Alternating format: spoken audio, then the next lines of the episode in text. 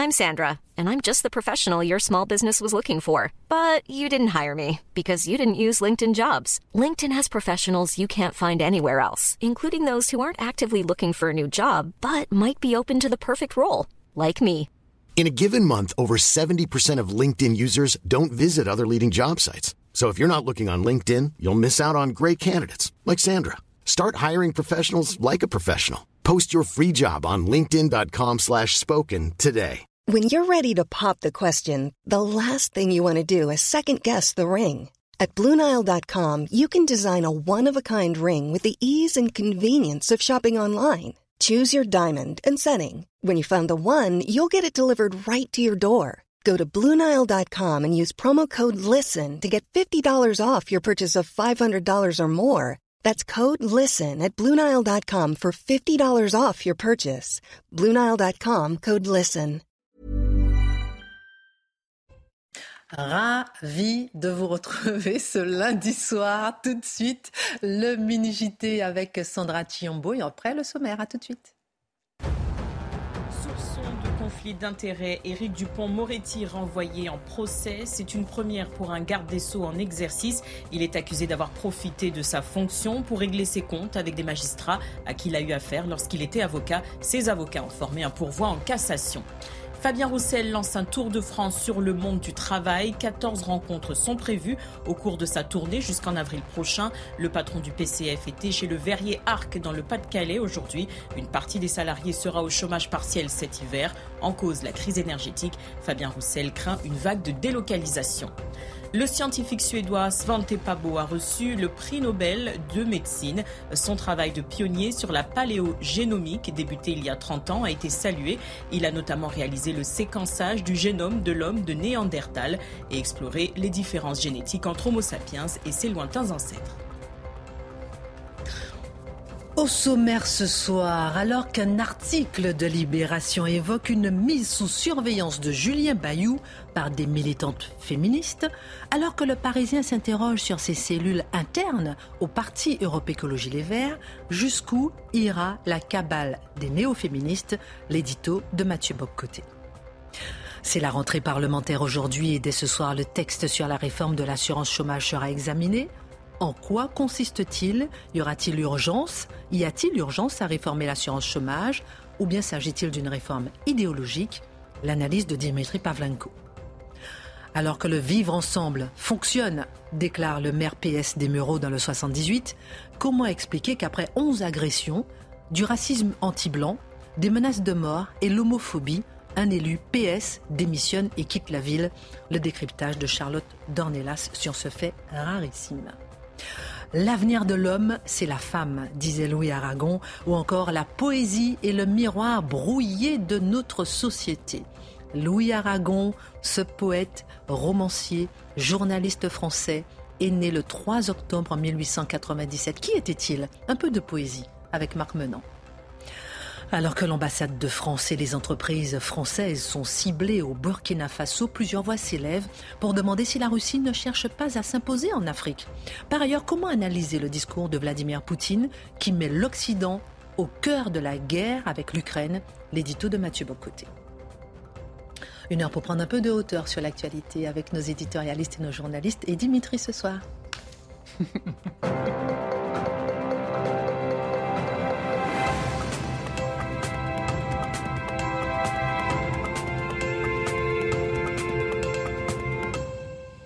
Bonsoir à tous, comment allez-vous? Charlotte, radieuse.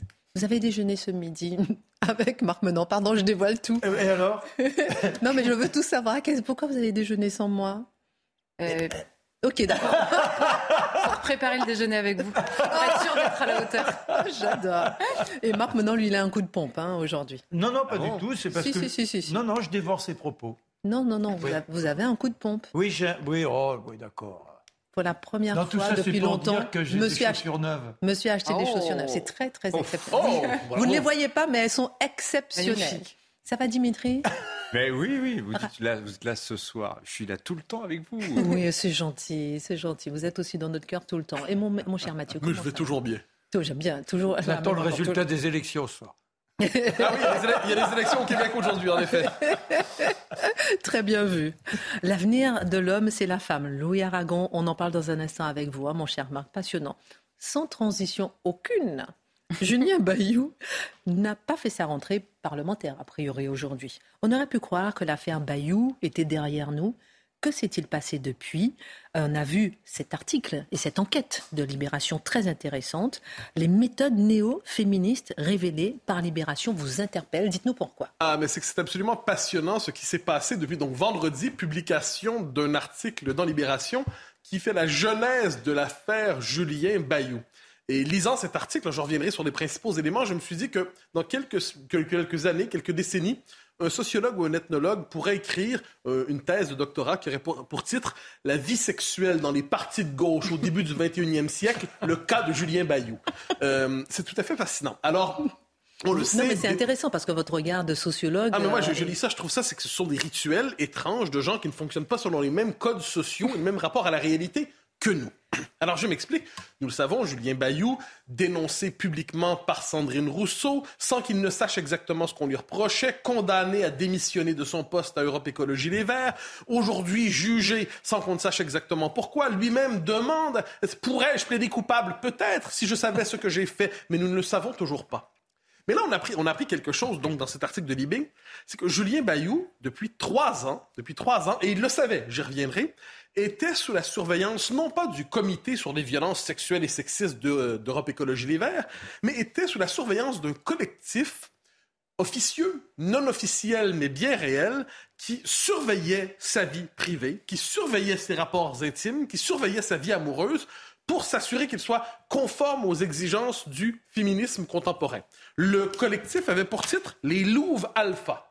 Les Louves Alpha, donc, qui enquêtaient sur sa vie personnelle, sur sa vie amoureuse. Pourquoi? Parce qu'il avait été identifié, selon certaines, comme un prédateur, comme un homme. Et là, je cite quelques extraits de l'article de Libé qui sont assez intéressants. En cause, en cause. Sa réputation de coureur, multipliant les relations avec des femmes plus jeunes, souvent militantes féministes, qu'il finit par quitter et décevoir. Hein, voilà un enjeu qui devrait préoccuper l'État. Je cite il se met très souvent avec des meufs fragiles, attirées par la lumière, et honoré de sortir avec lui, et il peut être particulièrement lâche, mais ce n'est pas un crime, soit dit en passant, d'écrire un cadre écolo proche de la direction. Mais donc c'est intéressant. On, ce comité décide, donc les Louves Alpha, décide de suivre la vie d'un cadre politique, non pas pour savoir s'il a giflé une femme, ça serait un objet pour la justice. Concret. Mais concret, on saurait de quoi on parle. Mais là, parce qu'il se comporte mal dans ses rapports amoureux. Je cite un autre passage euh, qui est un extrait d'une conversation rapportée dans, parmi ces gens qui sont membres des Louvres, Alpha. Ce soir-là, rapporte Juliane, personne, elle vient me voir et me dit Je sais quitter, tu connais bien Bayou. Je sais ce qui se passe avec lui. Il faut que ça s'arrête, sache-le. Il est avec une autre personne. On enquête pour savoir si c'est un mec bien pour elle, parce qu'elle a vécu des choses dures. Il ne faut pas qu'elle tombe sur un prédateur. Alors, vous comprenez dès lors que la vie privée, les rapports amoureux, les rapports intimes concernant une personne privée sont désormais, pour ces militantes, on peut désormais les inspecter à la lueur, à la lumière de la, nouvelle morale néo-féministe. Et, et, et, et là c'est absolument essentiel. Julien Bayou, et j'y reviendrai, savait qu'on enquêtait sur lui. C'est dans l'article, il écrit euh, une de ses euh, Louve Alpha, il écrit vous, vous enquêtez sur moi, je sais. Et vous avez le droit d'enquêter sur moi selon vos principes féministes, je le comprends. Mais n'allez pas trop loin, s'il vous plaît, parce que ça complique, ma, ça complique ma relation actuelle avec ma compagne. En effet, comme dirait Dimitri, tu parles Charles. Euh, et là, autre élément, autre élément qui est assez intéressant, c'est que Sandrine Rousseau, qui dit ne pas avoir connaissance de cette cellule, cellule des Louves Alpha, c'est, on dirait le titre d'un film inquiétant des années 70. Alors, comment... Euh, oui, qui, se passe dans les années les plus sombres. Euh, commentaire de Sandrine Rousseau, elle dit, parce que, commentant cette cellule qu'elle ne connaissait pas. Ce n'est pas une cellule, c'est un groupe informel de femmes qui se parlent. Les femmes ont le droit de se parler et elles ont le droit de se protéger. Et tant que la justice ne le fera pas, il n'y a rien de condamnable à cela. Donc dois-je comprendre que selon Sandrine Rousseau, la justice doit désormais s'emparer de la question des rapports complexes entre les hommes et les femmes? Est-ce qu'il l'a largué? Est-ce qu'il l'a trompé? Est-ce qu'il a fait des pirouettes qui sont condamnées par je ne sais qui, je ne sais quoi? J'aimerais savoir qu'est-ce qui se trouve à travers cela. Mais ce qui est certain, c'est que Sandrine Rousseau qu'on doit prendre au sérieux. Hein. Je pense avec le fil conducteur de l'année qui vient, il faut, pour comprendre l'époque, il faut écouter Sandrine Rousseau. Eh bien, elle invite finalement à ce que la justice s'empare de l'intime.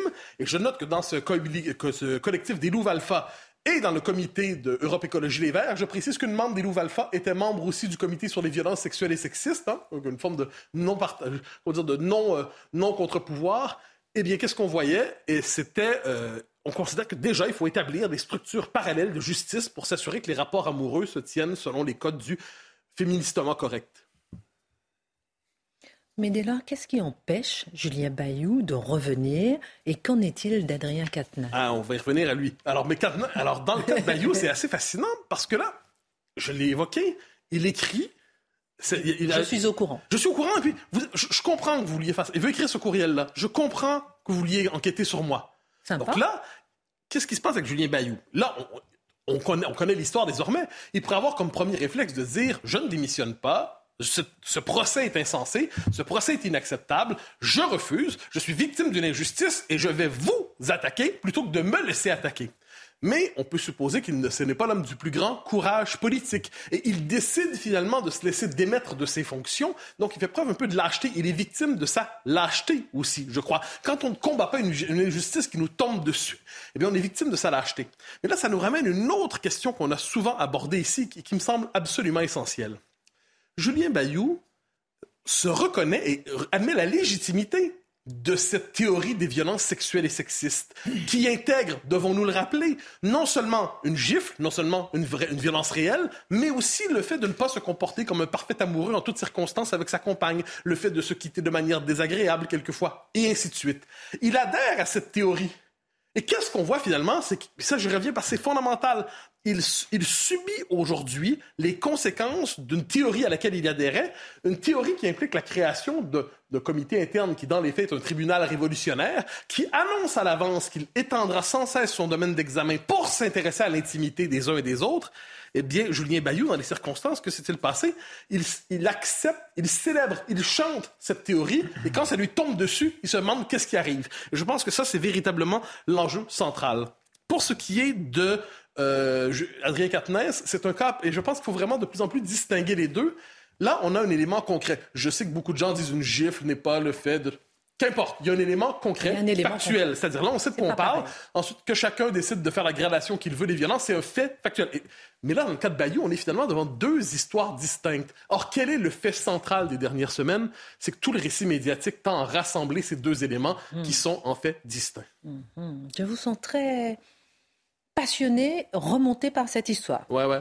Alain Finkielkraut sur ouais, ouais. ouais, Alain sur Europe 1, sur Europe 1 ce matin avec Sonia Mabrouk plaidait pour la défense de la vie privée. Est-ce que cette défense de la vie privée que nous devons absolument retrouver. Et c'est pour cela que cette question me passionne. Parce qu'une leçon qui aurait dû être retenue du 20e siècle, c'est que la vie privée est essentielle. La vie privée n'est pas ce qui reste de l'existence. Pourquoi, Pourquoi? Parce que fondamentalement, si on décide de nous dire, comme c'est la thèse qui est souvent utilisée, on dit le privé est politique.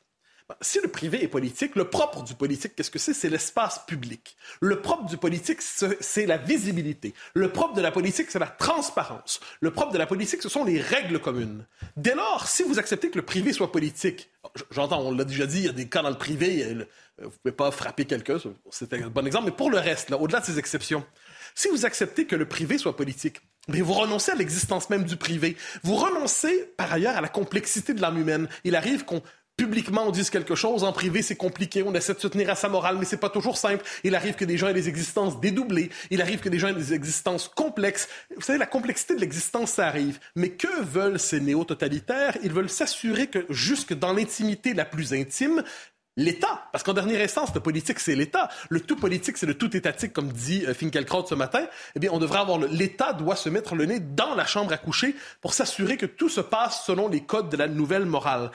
c'est le propre du totalitarisme. Le totalitarisme, moi, je suis convaincu d'une chose, nous n'avons pas retenu les leçons du totalitarisme du 20e siècle. On s'est dit d'un côté, c'est le nazisme, parfois on a retenu la leçon, mais pour le reste, on s'est dit, il y a le goulag chez les communistes. Mais on a oublié ce qu'on pourrait appeler la psychologie totalitaire, l'esprit totalitaire, la mentalité totalitaire Et on a oublié que ça survivait en Occident et que tôt ou tard, ça serait récupéré par de nouvelles idéologies. Et ce nouveau, ce néo-féminisme est proprement totalitaire. Voilà pourquoi nous devons, comme on dit à gauche, lui faire barrage. No pasaran, Sandrine Rousseau. Très puissant, ce que vous dites euh, par rapport au totalitarisme. Bah, Alain Finkielkraut dit ce matin aussi, le, néo, le néo-féminisme est un dégagisme. Et moi, ce qui me frappe, c'est Julien Bayou, qu'est-ce qu'il aurait dû faire? Si c'était battu, comme disait Mathieu, il fallait se battre parce qu'il était victime d'une injustice, qu'est-ce qui lui serait arrivé? Eh bien, comme à Tahabouafs, il aurait disparu, il aurait été annulé. D'une manière ou de l'autre, il aurait été éliminé. Et la seule solution qui lui reste pour continuer à avoir une chance de survivre dans son mouvement, c'est de se laisser faire, en fait, et de se laisser manipuler. Et il n'a plus son destin euh, entre ses mains. Par, par, ailleurs, je trouve quand même très ironique que euh, les louves alpha chassent les prédateurs. C'est quand même assez cocasse. Charlotte, il, il, aurait pu se défendre. Moi, je suis d'accord avec le fait qu'il aurait dû se défendre, mais il aurait pu se défendre s'il n'avait pas lui-même lâché cette même meute aux trousses d'autres personnes. Il est difficilement défendable pour cette raison précise qu'il a créée. C'est ce que disait Mathieu. Il a lui-même creusé sa tombe. Et, et c'est ça qui rend extrêmement difficile. Et non seulement il a creusé sa tombe, mais il continue à justifier l'existence de cette tombe aujourd'hui. C'est quand même étonnant comme, comme euh, attitude. Marc et ensuite Mathieu. Ben, L'inquisition puritaine existe. Hein, ça remplace l'inquisition du XVIe siècle. Et là, on tombe dans une démence. Jusqu'où ira-t-on? Est-ce qu'on va avoir des bûchers sur la place publique? Mais allons plus loin. Il faut interdire dans les bibliothèques, je ne prendrai que deux titres, Casanova, et puis Don Juan, il n'est plus question que ce soit joué à la comédie française. Ce sont des livres de violeurs, ce sont des livres sataniques. C'est intolérable. Vous voyez où on en est? C'est invraisemblable et qu'il y ait autant de gens pour être les colporteurs de ce type de manifestation, je trouve qu'on est dans l'abject et qu'on en est les serviteurs de l'abject.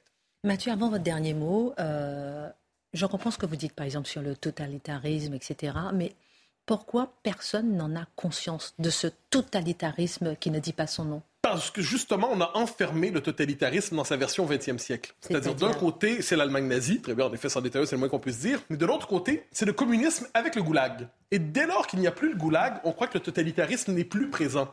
Or, ce qu'on a oublié, c'est que le totalitarisme est une structure de pensée, une manière de dissoudre le monde dans une seule idée. Cette idée qu'on doit par ailleurs, et aussi l'idée que tout doit être public, politique. Il n'y a plus d'espace qui se dérobe à l'idéologie. Et on n'a pas retenu la leçon du 20e siècle, c'est que si on a vécu l'Allemagne nazie, si on a vécu l'Union soviétique, nous n'avons pas vécu, surtout dans les milieux intellectuels de gauche en Occident, soit dit en passant, la prédisposition totalitaire qui se recycle d'une idéologie à l'autre. Et je reviens donc à ce, dernier point. Je l'ai souvent cité ici, mais je m'en voudrais de ne pas le faire à nouveau parce que c'est central. Arthur Köstler a écrit un roman exceptionnel qui s'appelle Le zéro et l'infini, où il met en scène ce qu'on pourrait appeler la psychologie des procès de Moscou.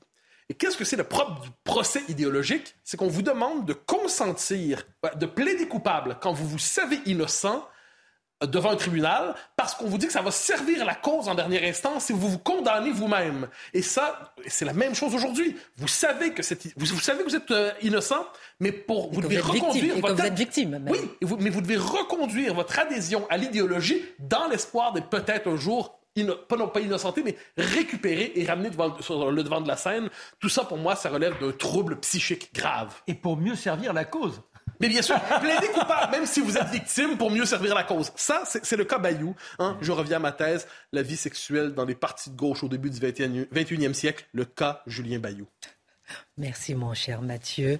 On passe à Dimitri. C'est la rentrée parlementaire aujourd'hui. Après un débat sur l'Ukraine cet après-midi, les députés vont commencer ce soir à 21h30 l'examen du projet de loi portant euh, sur les mesures d'urgence en vue du plein emploi. Autrement dit, l'assurance chômage. Oui. À l'heure de la pénurie euh, pardon, de l'emploi, mon cher Dimitri, avec 7 millions de chômeurs, que prévoit le texte et où veut aller le gouvernement? Alors, que prévoit le texte? D'abord, régler une urgence, c'est que les règles actuelles de l'assurance chômage alors celles qui avaient été adoptées en 2019 mais qui ne sont entrées en vigueur qu'en fin 2021, donc l'année dernière, à cause du Covid, ces règles-là, elles expirent le 1er novembre. Ça n'aura pas duré bien longtemps.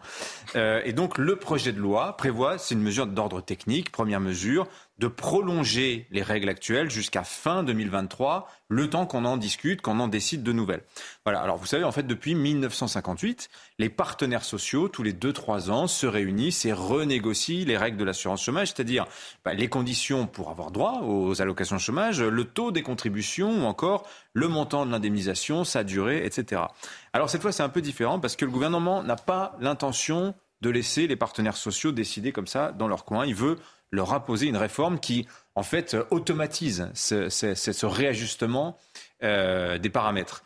Euh, l'idée étant qu'on module les règles d'indemnisation en fonction de la situation de l'emploi. Autrement dit, quand la situation économique est bonne, qu'on approche du plein emploi, on serre la vis. Et quand euh, on est en crise économique, il y a du chômage, là, on desserre la vis. Donc, alors, il n'est pas question, a priori, hein, ça a été évoqué un temps de moduler le niveau de l'allocation. Il y avait cette mmh. idée à un moment, c'est-à-dire on pourrait être plus généreux dans l'indemnisation du chômage quand il y a beaucoup de chômage que quand euh, on est en approche du plein emploi. A priori, c'est écarté. Ce serait quand même étonnant que le gouvernement qui se bat pour le pouvoir d'achat décide de réduire les allocations chômage. Ça paraît très bizarre. En revanche, on pourrait euh, jouer pardon, sur euh, la durée maximale d'indemnisation. Donc aujourd'hui, la règle, c'est qu'il faut avoir travaillé six mois pendant les 24 derniers mois pour accéder à une allocation de 24 mois. Un maximum, maximum. Il faut avoir travaillé deux ans pour avoir 24 mois de, chômage. Ça pourrait être aussi, euh, on pourrait moduler sur le temps qu'il faudrait euh, avoir eu un, euh, travaillé pardon, pour ouvrir des droits. Donc je vous ai dit aujourd'hui c'est six mois sur les derniers 24 mois. On pourrait décider que ce serait six mois lors des derniers 18 mois, par exemple. C'est ce qu'a évoqué Olivier Dussopt, le ministre du Travail. Alors ça, ça pose plein de questions quels critères hein, Tout simplement, à partir de quand on déclenche le mécanisme qui dit on durcit, on assouplit les règles?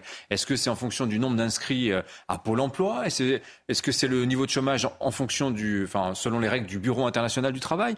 Est-ce que par exemple, Olivier Dussopt cite souvent le nombre d'offres d'emploi pour 1000, pour 1000 euh, chômeurs. Il dit voilà, entre 2017 et 2020, on est passé de 50 offres d'emploi pour 1000 chômeurs à 170. Comme si 170, c'était, oh, il y avait pléthore d'offres d'emploi. Bon, ça fait quand même 830 chômeurs hein, qui n'auront pas d'emploi quoi qu'il arrive. Hein, dans cette situation-là, c'est pas génial. Euh, autre question, et ça c'est envisagé, est-ce qu'il faut pas régionaliser aussi ces modulations. Ça se fait par exemple au Canada. Euh, donc par exemple, on dit que dans les Hauts-de-France, il y a une situation, le chômage est structurellement plus élevé qu'en Île-de-France. Est-ce qu'il ne faut pas eh bien, des règles particulières aux Hauts-de-France. Ou en Outre-mer, par, exemple. Ou en, dans les Outre-mer, tout à fait. Le chômage explose. Ou euh, dans la ville de Toulouse, vous avez un chômage qui est très faible comparé à ce que vous avez dans, dans le Gers voisin. Enfin, vous voyez, les paramètres peuvent varier selon le territoire. Bon, voilà. Tout ça est renvoyé à une concertation avec les partenaires sociaux. Et alors là, en termes d'hypocrisie politique, on atteint des sommets parce qu'une concertation, qu'est-ce que c'est? Vous entendez maintenant on concerte. On, concerte, c'est devenu un verbe intransitif. En Moi, je trouve ça formidable. Le verbe concerter. Je concerte, tu concertes, nous concertons. Une concertation, ce n'est pas une négociation. Une négociation, c'est on, on s'affronte comme ça, on confronte nos points de vue et à la fin on décide. Non, la concertation, c'est Allez-y, partenaires sociaux, parlez, exprimez-vous. De toute façon, à la fin, c'est le gouvernement qui décidera, point barre, et on tiendra compte ou non de votre point de vue. C'est vrai qu'il y a concertation, consultation, négociation. chacun Non, mais il faut être attentif au terme. La concertation, c'est la négociation, mais, à blanc. C'est la négociation qui sert à rien. En fait. Il est très attentif, euh, justement, effectivement, à, à, ce terme-là. Alors, vous disiez tout à l'heure que depuis 1958, donc les partenaires sociaux, les syndicats patronaux, des salariés, ce sont eux qui décident des règles de l'assurance chômage, c'est ça? Oui, sauf que dans les faits, ça n'est plus le cas. C'est-à-dire que l'État a dépossédé les syndicats, les syndicats patronaux, les syndicats de salariés, de la gestion de l'assurance chômage, mm. ce, lors de la dernière réforme. Alors d'ailleurs, il n'y a pas eu une réforme de l'assurance chômage en 2019. En fait, il y a eu deux réformes distinctes. Là, c'est pour ceux que ça intéresse, vous allez voir les travaux de Bruno Coquet de l'OFCE. Il explique ça à Il y a eu une première réforme institutionnelle en 2018 qui a consisté en fait à changer la méthode de financement de l'assurance chômage. L'assurance chômage, c'est une assurance, donc vous cotisez vos cotisations sociales et ces cotisations vous ouvrent des droits. C'est ce que je vous disais. Vous avez travaillé 24 mois en France, vous avez le droit à 24 mois de chômage. Bon, voilà. Et bien maintenant, depuis 2018, c'est la CSG qui finance l'assurance chômage. La CSG, c'est quoi? C'est un impôt. C'est un impôt. Et d'ailleurs qui est prélevé sur le travail, mais aussi sur le capital, par exemple.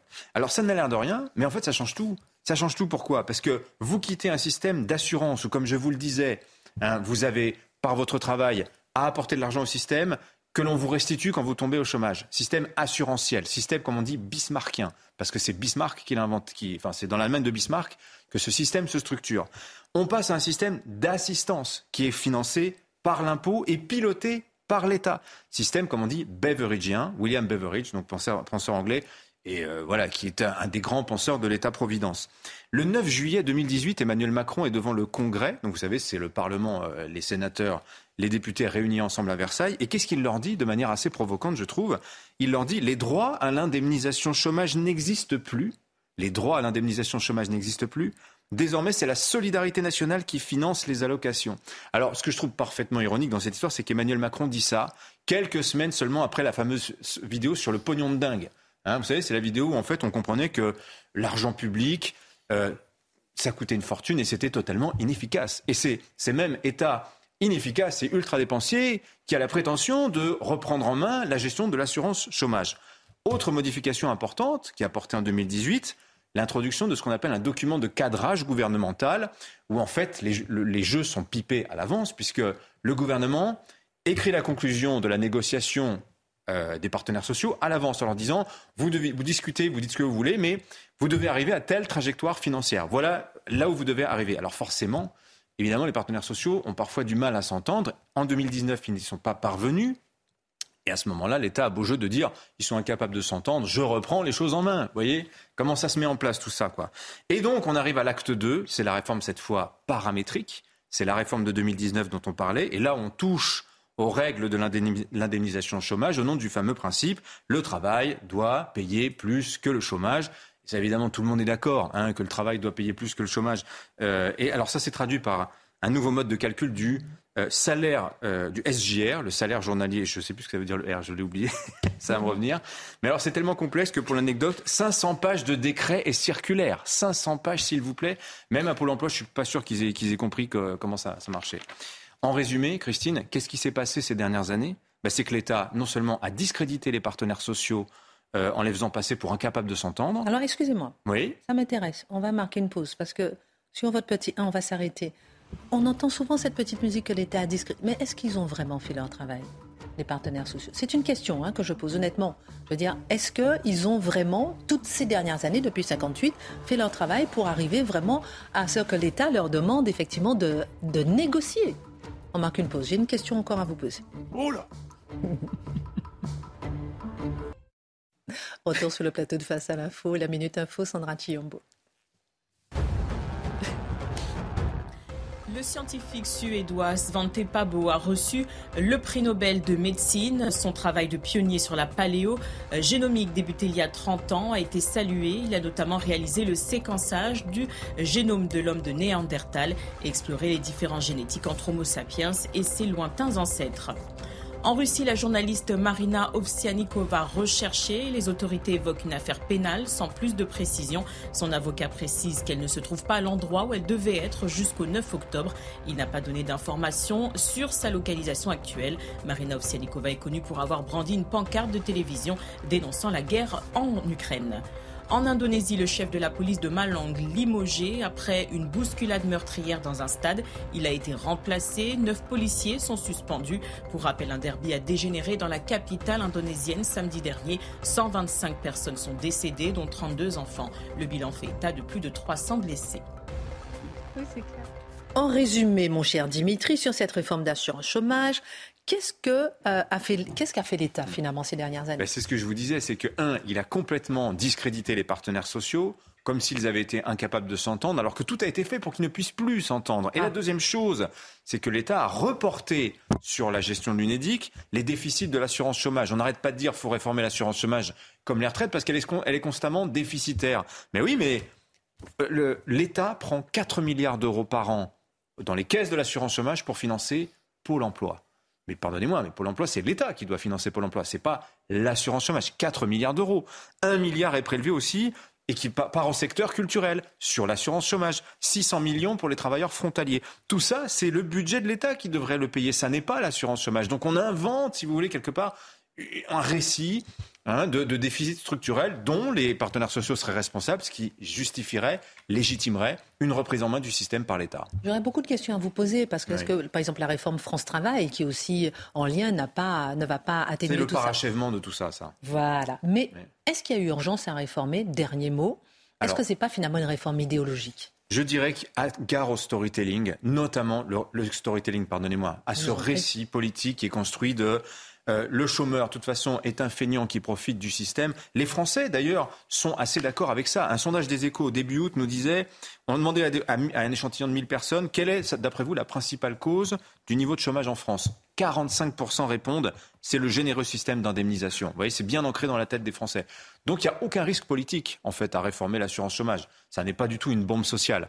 Euh, voilà. Et je pense qu'en fait, c'est essentiellement une réforme symbolique. Emmanuel Macron, en réformant l'assurance chômage et les retraites, quelque part, croit tenir là un peu comme les Allemands il y a 20 ans, ces réformes Hartz. Vous savez, c'est les réformes Schröder qui ont mis l'Allemagne sur les rails euh, d'une prospérité euh, qu'elle n'avait plus connue depuis plus de 50 ans.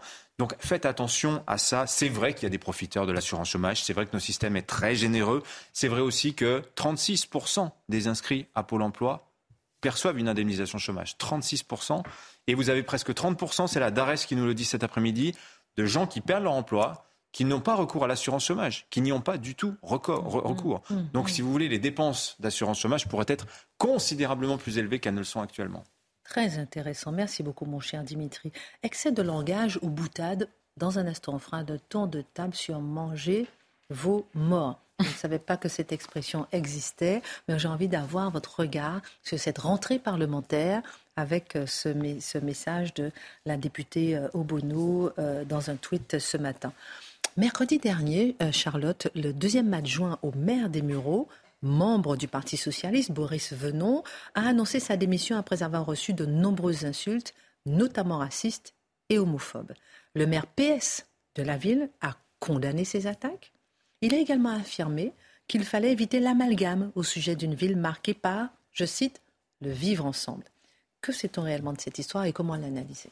Alors, c'est donc Boris Venon, ce deuxième adjoint, qui s'est installé il y a 14 ans au Muro, qui a servi cette ville pendant 14 ans, euh, engagé au Parti socialiste. Alors, il avait un peu fait parler de lui, on avait euh, entendu son nom euh, lors de l'accord après le second tour des présidentielles, parce qu'il avait fait partie des membres du Parti socialiste qui avaient refusé l'accord avec la France insoumise, évoquant notamment la question de la laïcité. Vous voyez, c'était cette bataille entre les deux gauches, évoquant la question de l'Europe, euh, tous ces sujets dont on avait parlé à l'époque. Donc il avait, il s'était opposé à cette, euh, à cette euh, alliance-là.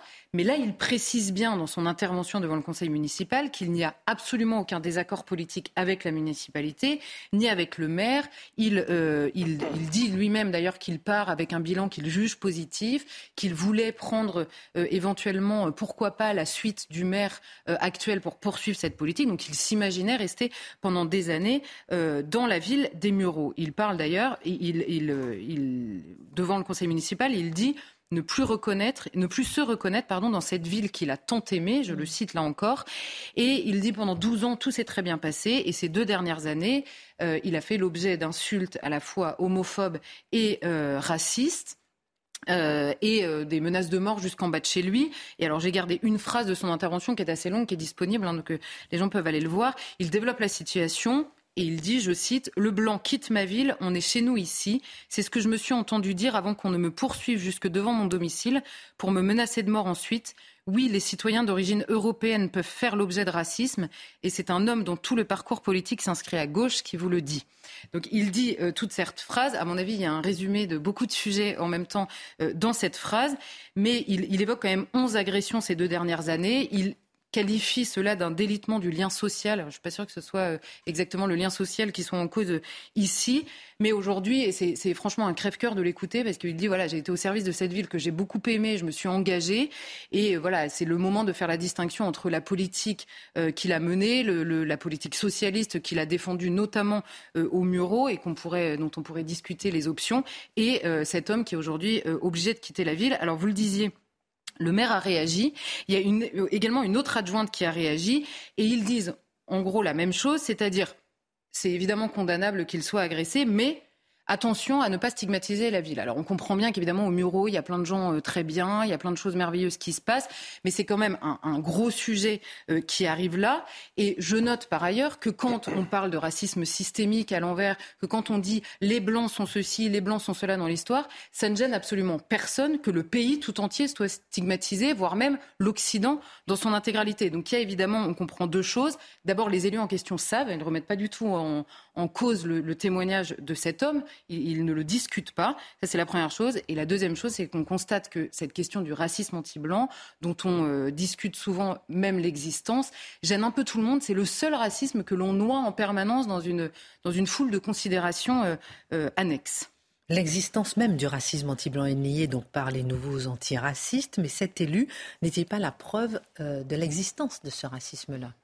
Alors c'est l'éternel débat qui est en réalité faussé par l'idéologie. Pourquoi? Parce que quand un homme est menacé en va de chez lui et qu'on lui dit le blanc quitte la ville, il me semble que c'est factuellement du racisme. Il n'y a absolument aucun doute là-dessus. Il, il le dit lui-même d'ailleurs, j'ai été chassé, j'ai été menacé pour ce que je suis, en l'occurrence euh, homosexuel d'un côté et blanc euh, de l'autre. Sauf vous pouvez y voir, enfin, vous y voyez du racisme avec euh, tout le bon sens qui, qui, nous caractérise, sauf si vous émiettez le mot dans une, infinité de considérations qui noient complètement la réalité de ce racisme que vit cet homme à ce moment-là. L'antiracisme crée différentes sortes de racisme. Il vous parle, un, du racisme idéologique. En gros, vous vous dites, il y a une différence idéologique, je le pense, pendant des siècles, certains ont défendu cette idée-là. Dans l'humanité, il y a différentes races et elles ne sont pas égales. Donc vous le dites par idéologie, théoriquement, vous développez tout ça. C'est le premier racisme. Ensuite, vous avez le racisme, c'est comme ça qu'il l'appelle, attitudinal. Alors là, c'est une personne qui est raciste envers une autre, mais simplement, ça ne dit rien du racisme en général, puisque arrive le troisième racisme, le racisme systémique. Et alors là, c'est pas forcément théorisé, mais c'est simplement que le système de domination du plus grand nombre, en gros, euh, euh, reproduit un système raciste envers toutes les minorités. Et c'est ce racisme-là que défend en permanence la nouvelle idéologie, on va dire, antiraciste. Et par ce biais-là, puisque l'Occident, pendant des années, a été euh, euh, quasiment uniformément composé euh, de blancs, alors les blancs sont les héritiers de ce système de domination et ne peuvent pas être victimes de racisme, si ce n'est de manière attitudinale, c'est-à-dire anecdotique. Sauf que quand vous êtes la personne qui subit le racisme attitudinal, vous êtes bien victime de racisme et c'est euh, ce, que, ce que ne veulent pas reconnaître ces personnes-là. Par ailleurs, dans la réalité, le résultat est évidemment le même, encore plus dans des quartiers où aujourd'hui les Blancs, pour reprendre l'expression, sont en minorité. Est-ce qu'il n'est pas désormais possible, alors qu'ils soient victimes de racisme? Si le racisme n'est possible que quand vous êtes une minorité, alors là, il devient possible. Mais ça, c'est évidemment complètement, euh, complètement euh, banni, on va dire, de la réflexion.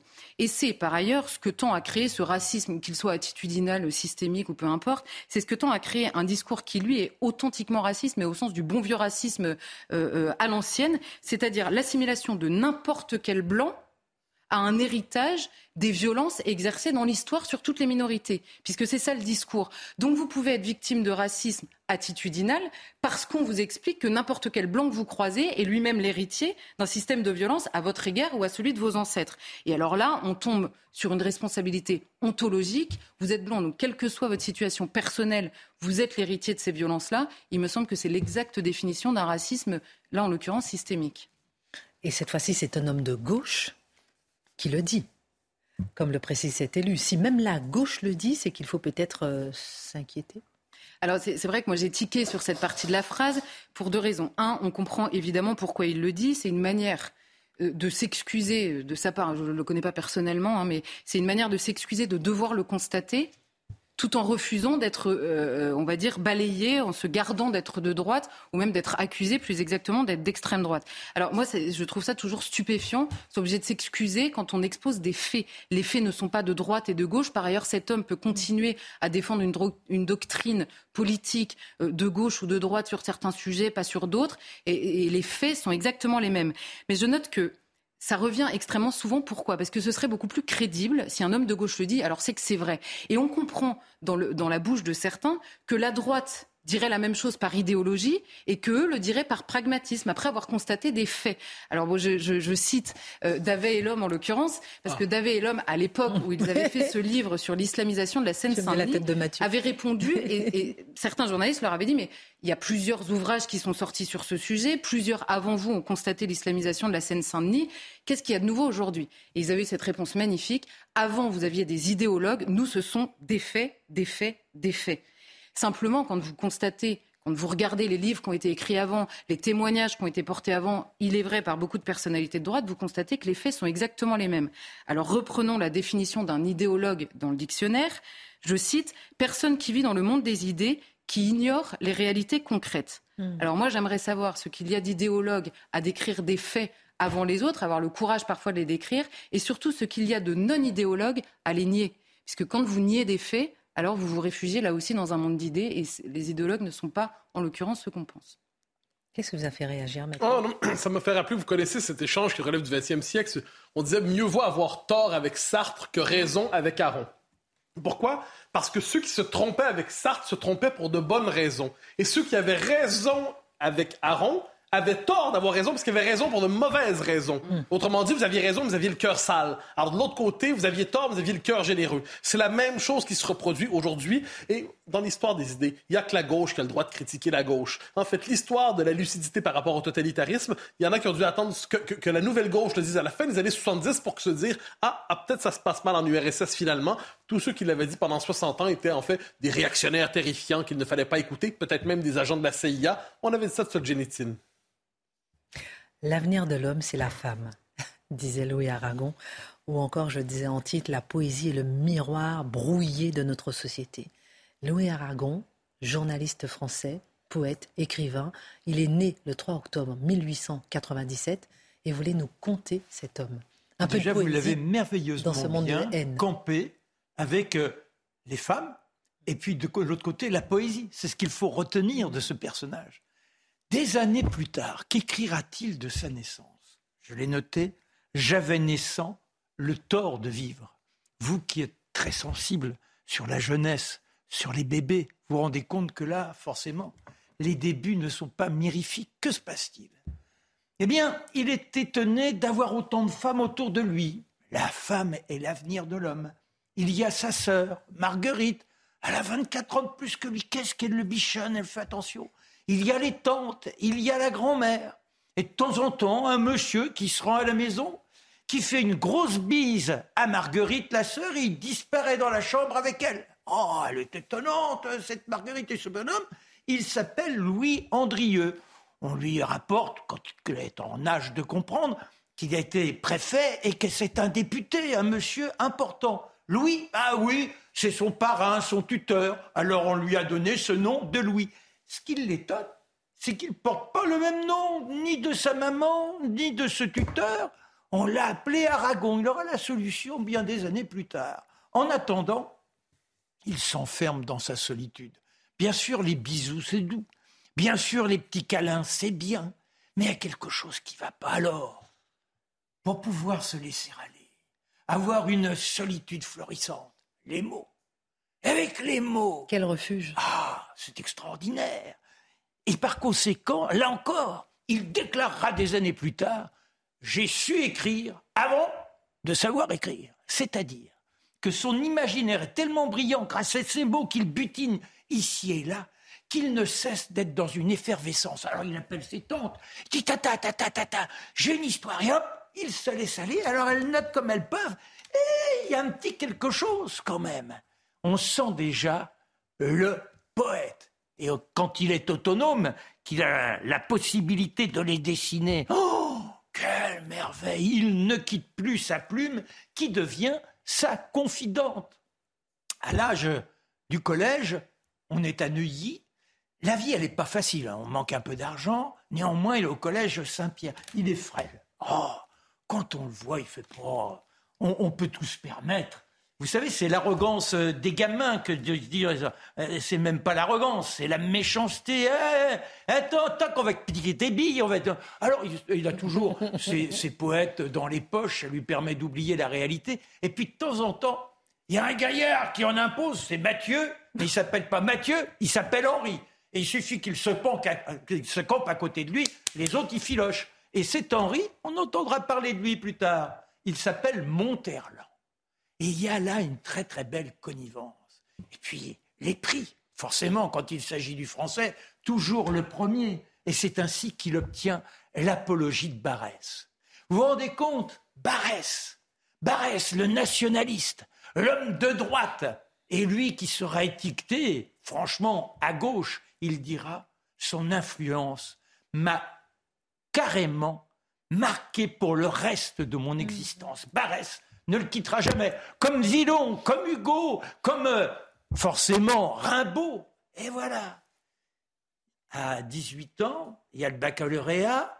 De temps en temps, il y a le parrain qui vient, je vous l'ai dit dans les circonstances. Il l'emmène un jour faire une campagne électorale. Il découvre là l'anticléricalisme primaire. Cet homme-là, quand il rencontre des religieux, même même le gant blanc pour leur serrer la main. Vous savez, ça tâche le dévot. Alors, il fait attention. Et il découvre quoi? Eh bien, les horreurs de la guerre qui pointent en 1918. Il en est prémuni pas uniquement grâce au poète qui ne quitte pas, mais parce que la famille exige qu'il fasse médecine. Et le voilà au Val-de-Grâce.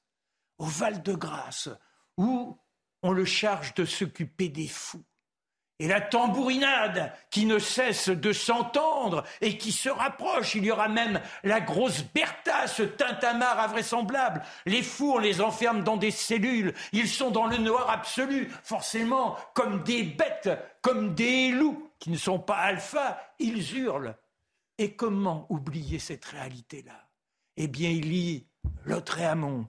Il dit, alors on l'entend à voix haute, j'ai vu pendant toute ma vie les hommes aux épaules étroites faire des actes stupides, aboutir, abrutir leurs semblables et pervertir les âmes pour la gloire. Vous voyez, c'est intéressant. Mais la gloire, elle l'appelle à sa façon, car il doit se retrouver au chemin des dames. On le mute comme médecin, même s'il n'a pas le diplôme. Il veille à tous ces pauvres éclopés dans des conditions épouvantables. J'ai déjà décrit ici. Il suffit de lire la pluie, la glaise, les rats, les puces, tout l'enfer. Et lui qui veille aux uns aux autres, qui essaie à l'amputer de lui dire t'as quand même un avenir, à la gueule cassée, il faut y croire. Et puis un jour un trou d'obus. Et le voilà qui glisse. Et c'est glaise qui l'enferme. Ils essaient de s'en sortir. Hop, il apparaît, il retombe trois fois de suite comme ça. Il est tellement merveilleux dans ce courage, dans cette abnégation pour les autres, qu'il obtient la croix de guerre. Mais il a rencontré à un personnage qui l'a marqué, c'est André Breton, les surréalistes. Et lui qui aime les mots, il se laisse emporter par Breton, déstructurer la langue, se laisser aller à des fantaisies où la grammaire est violée. Et Breton exigera qu'il brûle un roman, son premier roman, il s'exécute, c'est quand même incroyable. alors les femmes, vous allez dire, ah, le premier coup de cœur. Le premier coup de cœur, ah, vous croyez que je vais vous parler de la petite Elsa? Pas du tout, pas du tout, pas du tout. C'est la fille Cunard, la fille Cunard, les grands transatlantiques. Ah, elle est belle, elle est riche, et elle s'occupe de lui.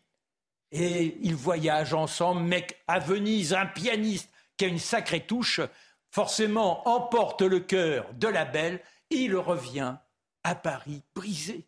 Il envisage même presque le suicide. Et à ce moment-là, jaillit une jeune femme. Elle s'appelle Elsa. Elle a lu l'un de ses livres, le livre dans lequel il s'inspirait de ses grandes balades dans Paris, où il disait Je cherche la fatigue du matin au soir. Il partait de Montparnasse, allait jusqu'à Montmartre, on faisait la fête jusqu'au matin. Et il n'était toujours pas fatigué. Et de là, il a fait le récit qui a marqué la jeune fille qui veut à tout prix le rencontrer. Elsa qui devient l'âme de sa vie et à qui il rendra hommage avec nombre de chansons. Et forcément, on ne peut retenir que celle-ci. Que serais-je sans toi? Toi. Que serais-je sans oh là là, quel talent Qui Que serais-je sans toi? Qu'un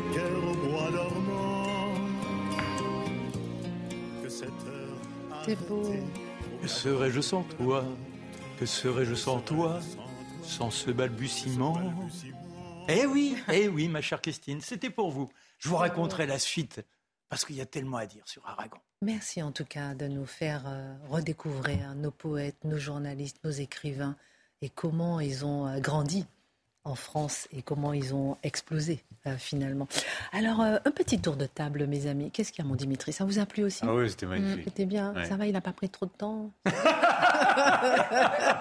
Bon, ça, ce sont nos petites histoires entre nous. Ah, attention, je vous montre un tweet. Regardez, dites-moi ce que vous en pensez. Je vous montre un tweet. Bonjour à toutes et à tous. Non, à tous et à toutes.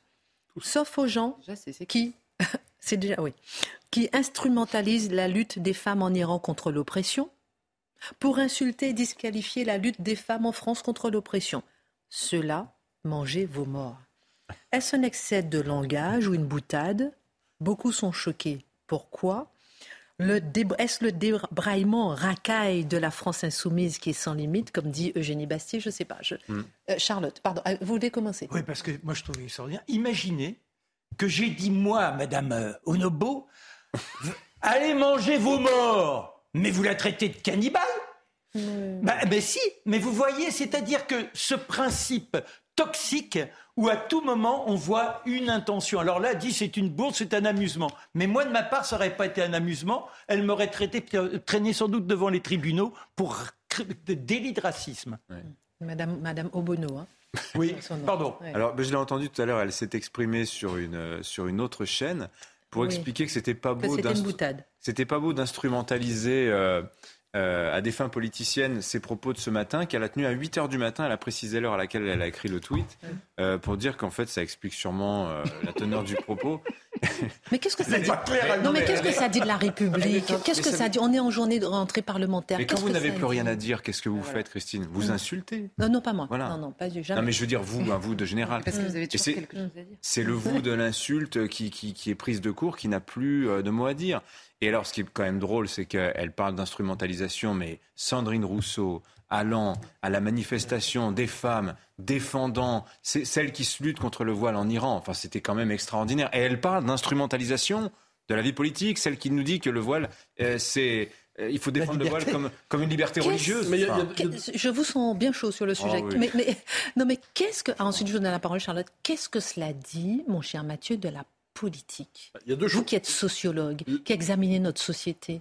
Il y a deux choses. La première, c'est qu'un argument se répand à gauche de la gauche, et c'est cette idée que les, la critique du voile en Iran eh bien, ne devrait pas par ailleurs nous amener à critiquer le voile ici. Donc, autant les femmes devraient être libres de, de, se délivrer du voile en Iran, autant elles devraient être libres de se voiler ici. C'est l'argument de Mme Obono, c'est l'argument du, euh, de Boyard, c'est l'argument aussi de Charlene Vonnenecker, si je ne me trompe pas, aujourd'hui. Euh, on, on, dit qu'elle est humoriste, mais je suis pas certain. mais alors, quoi qu'il en soit, c'est son argument aussi. Mm. Donc, c'est un argument qui se généralise. Ensuite, moi, j'ai rien contre les insultes bien tournées, les insultes bien pensées, les insultes amusantes qui ont de l'esprit. Mange tes morts, c'est quand même plutôt bas de gamme en matière d'insultes. C'est pas surprenant de ce point de vue venant de Mme Obono. Mais surtout, c'est vrai qu'ils ont la susceptibilité immense notamment la France insoumise, le, recours à la plainte euh, assez agile. Et là, tout à coup, euh, elle dit quand même tous les gens qui ne sont pas d'accord avec moi. Elle est députée le jour de la rentrée scolaire, j'allais dire parlementaire, et, elle nous explique si vous n'êtes pas d'accord avec moi, mangez vos morts avec une, vulgarité bon, qui. Et c'est pas très vegan. Hein. Mais... c'est pas très vegan par ailleurs. Mais au-delà de ça, on comprend que la France insoumise, depuis quelque temps, ils font parler de soi avec des, des, des, des nouvelles pratiques quand même extrêmement euh, discutable, soit en insultant en effet euh, toute une partie de la population qui a l'heure de ne pas, euh, le malheur plus exactement, de ne pas être d'accord avec elle.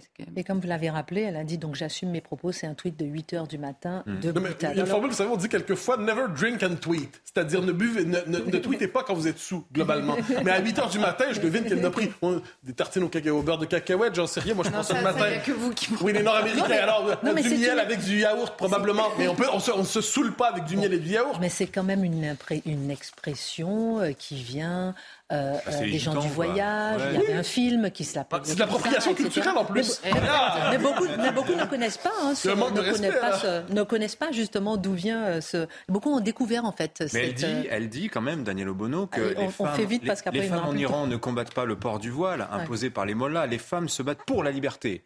Hein, elle le dit comme ça. Elle fait un distinguo très clair. C'est pas du tout le même combat. Bon, bon, bon. Oh là là, le sujet qu'on va aborder là, il est aussi passionnant. On a peu de temps, mais on va l'attaquer. Violence ce week-end contre l'ambassade et contre des entreprises françaises au Burkina Faso après la démission du chef de la junte au pouvoir. Euh, d'ailleurs, la ministre des Affaires étrangères euh, française a demandé la fin des violences. Elle, elle dit qu'il s'agit d'une crise interne et la France n'est pas partie prenante, a-t-elle déclaré. On se demandera dans un instant avec vous, Mathieu, si la Russie se cache derrière cette haine anti-France. D'abord, arrêtons-nous sur le discours vendredi de Vladimir Poutine pour marquer l'annexion des territoires conquis un discours qui met l'Occident au cœur de la guerre. Oui, parce qu'il y a un lien entre les deux. Alors, ah je, note que le discours était assez mal rapporté par ceux qui en parlaient d'une manière ou d'autre dans les médias. Dans ce discours, il y a, oui, déclaration de guerre contre l'Occident. C'est pour marquer une espèce, pour transformer une guerre de conquête territoriale en guerre de civilisation. Et dans cette guerre des civilisations, la Russie serait un des pôles civilisationnels qui théorise désormais son rôle avec ce discours. Il y a deux éléments dans ce discours. Premièrement, il y a une guerre déclarée, on dit contre l'Occident, mais avec une nuance, on dit contre l'Occident et plus particulièrement contre les élites occidentales, parce que même les peuples occidentaux seraient victimes de la trahison de leurs élites. C'est ce que dit Poutine. Il ajoute à ça, notamment les élites anglo-saxonnes. Donc le monde, anglo le monde occidental serait sous la domination anglo-saxonne. Alors on comprend, c'est assez efficace comme discours parce que ça reprend, des éléments qui sont présents dans nos sociétés, des critiques souvent légitimes de ce que deviennent nos sociétés, mais c'est instrumentalisé dans ce cas-là par Poutine comment? Pour jouer des contradictions qui habitent nos sociétés. J'ajoute, il se présente comme le pourfendeur du wokisme. Alors nous qui critiquons le wokisme, on pourrait se dire ah ben au moins on a un allié. Nuançons parce que qu'est-ce qu'il fait? En fait, il excite les tensions qui traversent nos sociétés pour justement mieux euh, avoir une position hégémonique par rapport à elle. Parce qu'il y a un autre élément dans son discours, on pourrait dire ça c'est fait pour plaire à la droite conservatrice. Mais il y a, la frange euh, Daniel Obono du discours de Vladimir Poutine lorsqu'il dit l'Occident depuis 1492, ce n'est que pillage, ce n'est que domination, ce n'est qu'exploitation. Et là, ce qui est fascinant, il, il reprend le discours décolonial qui est très présent aujourd'hui à gauche, il se l'approprie en disant depuis 1492, l'Occident est une entreprise de pillage généralisé, et c'est cette entreprise que subit aujourd'hui non seulement la Russie, mais aussi l'Afrique. Et nous, qui serons-nous, les Russes, dans cette nouvelle lutte anticoloniale mondiale? Nous serons le pôle décolonial mondialisé. Donc là, on comprend que d'un point de vue, il y a clin d'œil aux conservateurs, même aux réactionnaires. Hein. Je tiendrai tête au nom de l'Occident chrétien. Et, et, même, et de l'autre côté, il dit l'Occident c'est une espèce d'immense catastrophe civilisationnelle. Et là, ce qui est paradoxal, c'est qu'il dit cesser de verser dans la repentance. Mais il légitime au même moment, dans son portrait de l'histoire occidentale sur plusieurs siècles, le discours de repentance qu'il prétend condamner ensuite. Alors, c'est assez intéressant, je dirais, la première étape de voir les, les, éléments contradictoires dans ce discours, mais qui relèvent moins d'une logique interne que de besoins stratégiques. La minute info, ensuite vous allez me dire à quoi sert ce discours. Ouais. L'épidémie de Covid poursuit sa reprise et la haute autorité de santé prévient il n'y a pas assez de, de deuxième rappel de vaccins administrés. 17 millions de personnes à risque sont incitées à recevoir une nouvelle dose et moins de 50% ont bénéficié de l'injection. Une nouvelle campagne de vaccination a justement euh, débuté ce matin. Une nouvelle étape dans l'affaire Katnins. On apprend que son épouse a déposé plainte contre lui la semaine dernière. Et cela après deux mains courantes. Le parquet de Lille avait déjà ouvert une enquête préliminaire à la suite des révélations de violence de la part du député. À Marseille, trois hommes ont été tués par balle au cours du week-end dans le troisième arrondissement de la ville. Deux autres ont été blessés légèrement. La plus jeune des victimes avait 21 ans. À quoi sert ce discours? D'abord et avant tout à présenter la Russie, parce que vous nous noterez ce discours de, de victoire civilisationnelle. Je suis le pôle de civilisation mais ça lui permet de donner une forme de vernis philosophique à sa, à sa conquête des territoires, en disant voilà, il pourrait théoriquement mettre un terme à sa guerre, en disant regardez, j'ai gagné et maintenant voilà ce que je représente dans le monde. Fonction politique. Deuxièmement, fragiliser les sociétés occidentales en jouant de leurs contradictions, je l'ai dit. Et troisième élément, très rapidement, ça lui légitime une présence à travers le monde, notamment en Afrique, une présence coloniale proprement russe au nom d'un discours anticolonial. C'est bien tourné. 30 secondes pour terminer sur cette question. Et Dimitri, à l'occasion, réfléchissez peut-être pour me faire peut-être un petit édito là-dessus quand vous avez 5 minutes. La Russie, la fille qui relance toi, la Russie ne cherche-t-elle pas justement à s'imposer en ben, Afrique? ben, C'est ce qu'on voit avec le coup d'État, le putsch en fait au Burkina Faso, où ce qu'on voit, c'est que les putschistes eux-mêmes prétendent déplacer le, la, référence politique au Burkina Faso, en disant la France, désormais, on doit s'en détacher. Finalement, il faut rompre avec la France-Afrique une fois pour toutes et il faut se tourner vers une autre puissance qui va mieux nous aider, dans, notamment dans la lutte contre le djihadisme. Et c'est la Russie qui serait notre nouvel allié potentiellement. Et on a vu dans les rues, au moment de ce putsch, euh, beaucoup de abat la France, abat la France et des drapeaux russes ainsi brandis, comme quoi la France-Afrique se retire, mais la Russe-Afrique se constitue. Et pourtant, on ne la voit pas comme un geste néocolonial. Pourtant, n'est-ce pas cela au moins un peu? Très intéressant à observer. Euh, Dimitri, je vous parle aussi. Après le Niger, après le Mali, le Burkina Faso à analyser. Merci beaucoup. Merci à vous tous. À demain. Tout de suite, Pascal Pro.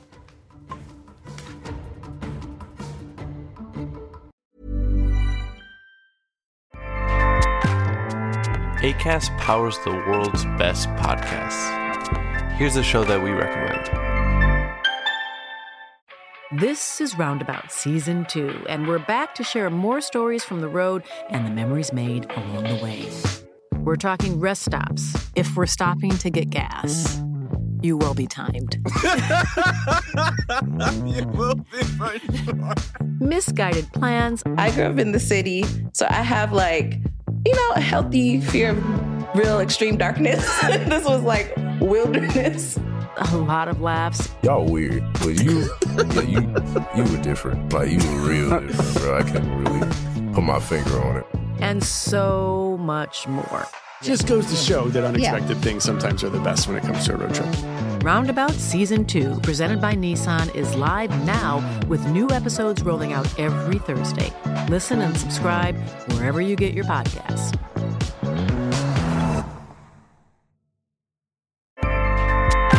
ACAST helps creators launch, grow, and monetize their podcasts everywhere. ACAST.com.